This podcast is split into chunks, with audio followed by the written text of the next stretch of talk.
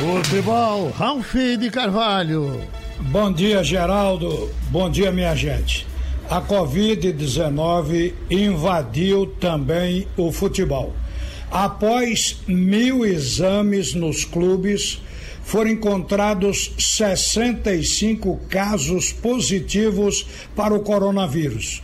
Índice de infectados é de 6,5%. 14 clubes, apenas, apenas 14 clubes, realizaram testes até agora. Dos 65 infectados, 22 são jogadores, são atletas, e 43 são funcionários dos clubes. Hoje, a gente vai conversar com dois homens da área física de preparação de jogadores. O Hinaldo Freire, fisiologista do Esporte Clube do Recife, e Carlos Gamarra, preparador físico do Santa Cruz. Eu vou começar com o Carlos Gamarra, perguntando para ele, porque isso é uma curiosidade do torcedor, como está sendo feito esse relacionamento dos preparadores com os jogadores, de que maneira o Santa Cruz está conduzindo o seu grupo em casa, porque o Santa, inclusive, diferente dos demais, o Santa não deu é, férias aos jogadores. Me parece que o Carlos Gamarra ainda não está na linha. Então vamos a Inaldo Freire. Inaldo Freire, fisiologista do esporte. A pergunta é a mesma para o esporte. Como é que vocês estão contactando com os jogadores, Inaldo? Como é que está sendo feita essa preparação à distância, se é que está sendo feita? Bom dia. É, bom dia, Ralf. Bom dia ao torcedor pernambucano, especialmente a, a nossa imensa torcida rubro-negra. Então, Ralf, é, até o, o final do mês passado a gente estava em regime de férias. Então, antes da pandemia, a gente liberou uma cartilha para os jogadores e nos colocamos todos da comissão técnica, preparação física, à disposição dos jogadores para que eles fizessem atividade física. Nós recomendamos que eles fizessem atividade física seguindo essa cartilha. Na verdade, foi uma recomendação. Quando a gente acaba o nosso gozo de férias, no final do mês passado, a gente passa uma programação semanal de exercícios para os atletas. Essa programação ela inclui variação nos exercícios, tanto em volume e intensidade de, a cada dia, mas agora, desde o início do mês, agora a gente tornou obrigada a execução. Então, qual a diferença? Nas férias, a programação elaborada era facultativa. Agora ela é obrigatória. E como a gente faz essa monitorização? É, a gente faz através de vídeos. Né? O, os atletas eles executam a programação de exercício e passam para o departamento de preparação física os vídeos dos exercícios. E é exatamente a partir daí que nós fazemos as correções.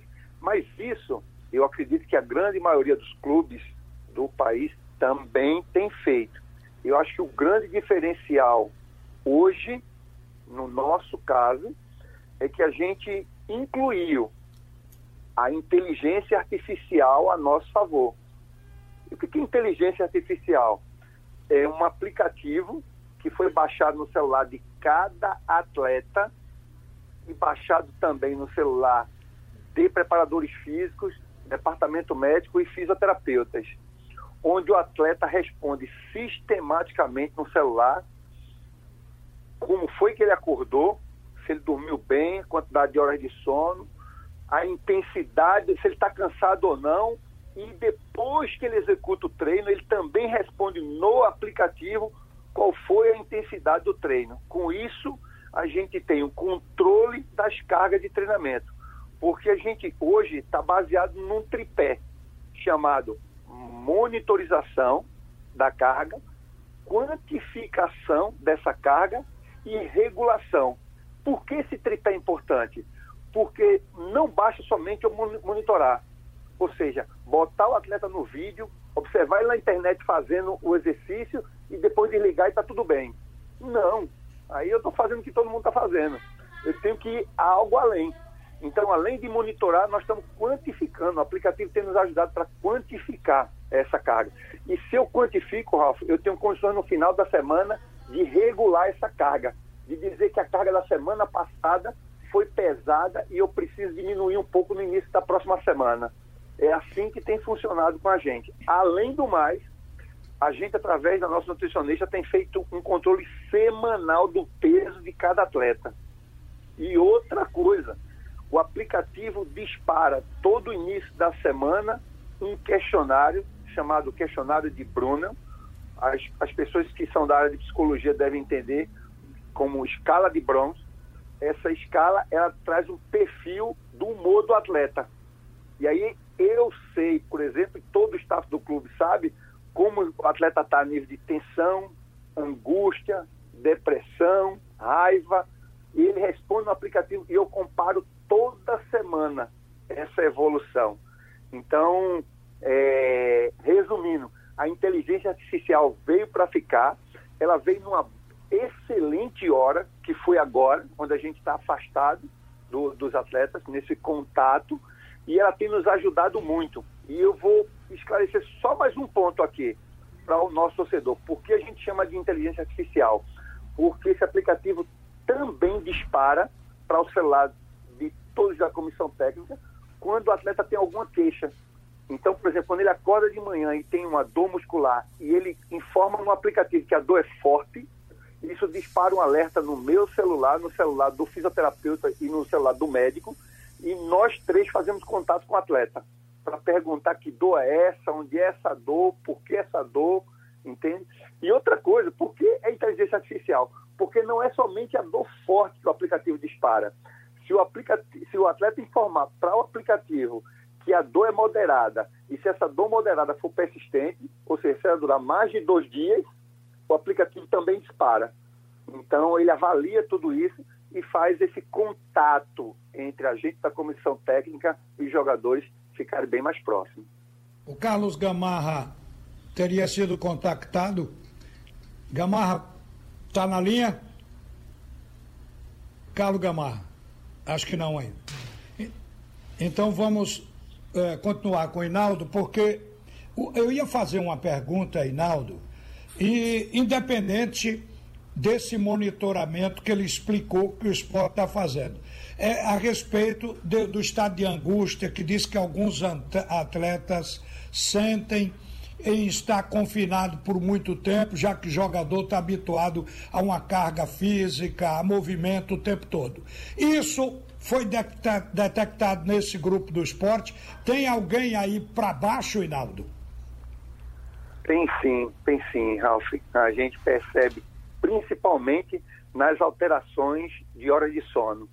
Alguns atletas dominam muito pouco, exatamente por nível aumentado de angústias e de ansiedade. A gente tem percebido isso. E é muito bom, porque não é só o atleta é, é, é, sentindo, ele está informando isso no aplicativo e a gente está traduzindo isso em números e comparando semana a semana. A gente tem visto sim, Ralf. Deixa eu ouvir Gamarra para saber como é que o Santa Cruz está trabalhando com esses jogadores à distância. Bom dia, Carlos Gamarra, preparador físico do Santa. É, não foi. Não então, veio. Não veio, não deu pro, pro papo do Santa Cruz. Mas, Rinaldo. Fiquei sozinho hoje. Hein? Como é? Fiquei isolado hoje. Foi, foi. Então, eu queria fazer Isolamento um a gente entende. de vocês dois com essas informações que elas são importantes para nós e para o torcedor. Mas a última pergunta para você é relativa a essa questão da volta do futebol. Se vai precisar de uma pré-temporada muito longa, já que vocês estão fazendo esse trabalho à distância e os jogadores estão disciplinarmente cumprindo? Bem, é... a gente vê, por exemplo, notícias na internet que oito jogadores sentem lesões nas seis primeiras partidas do campeonato alemão, sabe? E Sim. às vezes isso toma uma dimensão muito grande, todo mundo fica assustado, sabe? Mas se você começar a observar é, a história do início dessa competição, ela sempre foi com muitas lesões, com lesões acima da média. Pra você ter uma ideia, a FIFA padroniza que a média de lesão boa no futebol, razoável, aceitável, seria em torno de 3 a 3,5 lesões a cada mil horas de treino. Esse é um padrão que a FIFA coloca. Tá? O, o futebol alemão sempre está batendo acima dessa média. Nós aqui no esporte estamos com a média de 1,02, 1,04. Quando a média aceitável para a FIFA é de 3 pontos, até 3,5. Então, por que isso às vezes acontece lá? Ralf, é, equipes como o, o, o Borussia são, são equipes de poder financeiro muito alto. Os caras conseguem investir alto no, no, no, futebol. A qualidade lá dentro é muito grande. Então sai João lesionado e entra José com o mesmo nível. Sabe? É. Então eles conseguem Também. colocar alta intensidade. Não é o nosso caso aqui. A gente tem poder financeiro menor e a gente é muito mais cuidadoso com essas questões. E eu tenho tá certeza certo, que o nível de lesão da gente vai ser menor. Tá bom. Então, obrigado a Inaldo Freire, fisiologista do esporte. O esporte está fazendo um excelente trabalho, vocês viram aí. Agora a gente vai voltar para Geraldo Freire. Pronto, e Ralf volta ao meio-dia.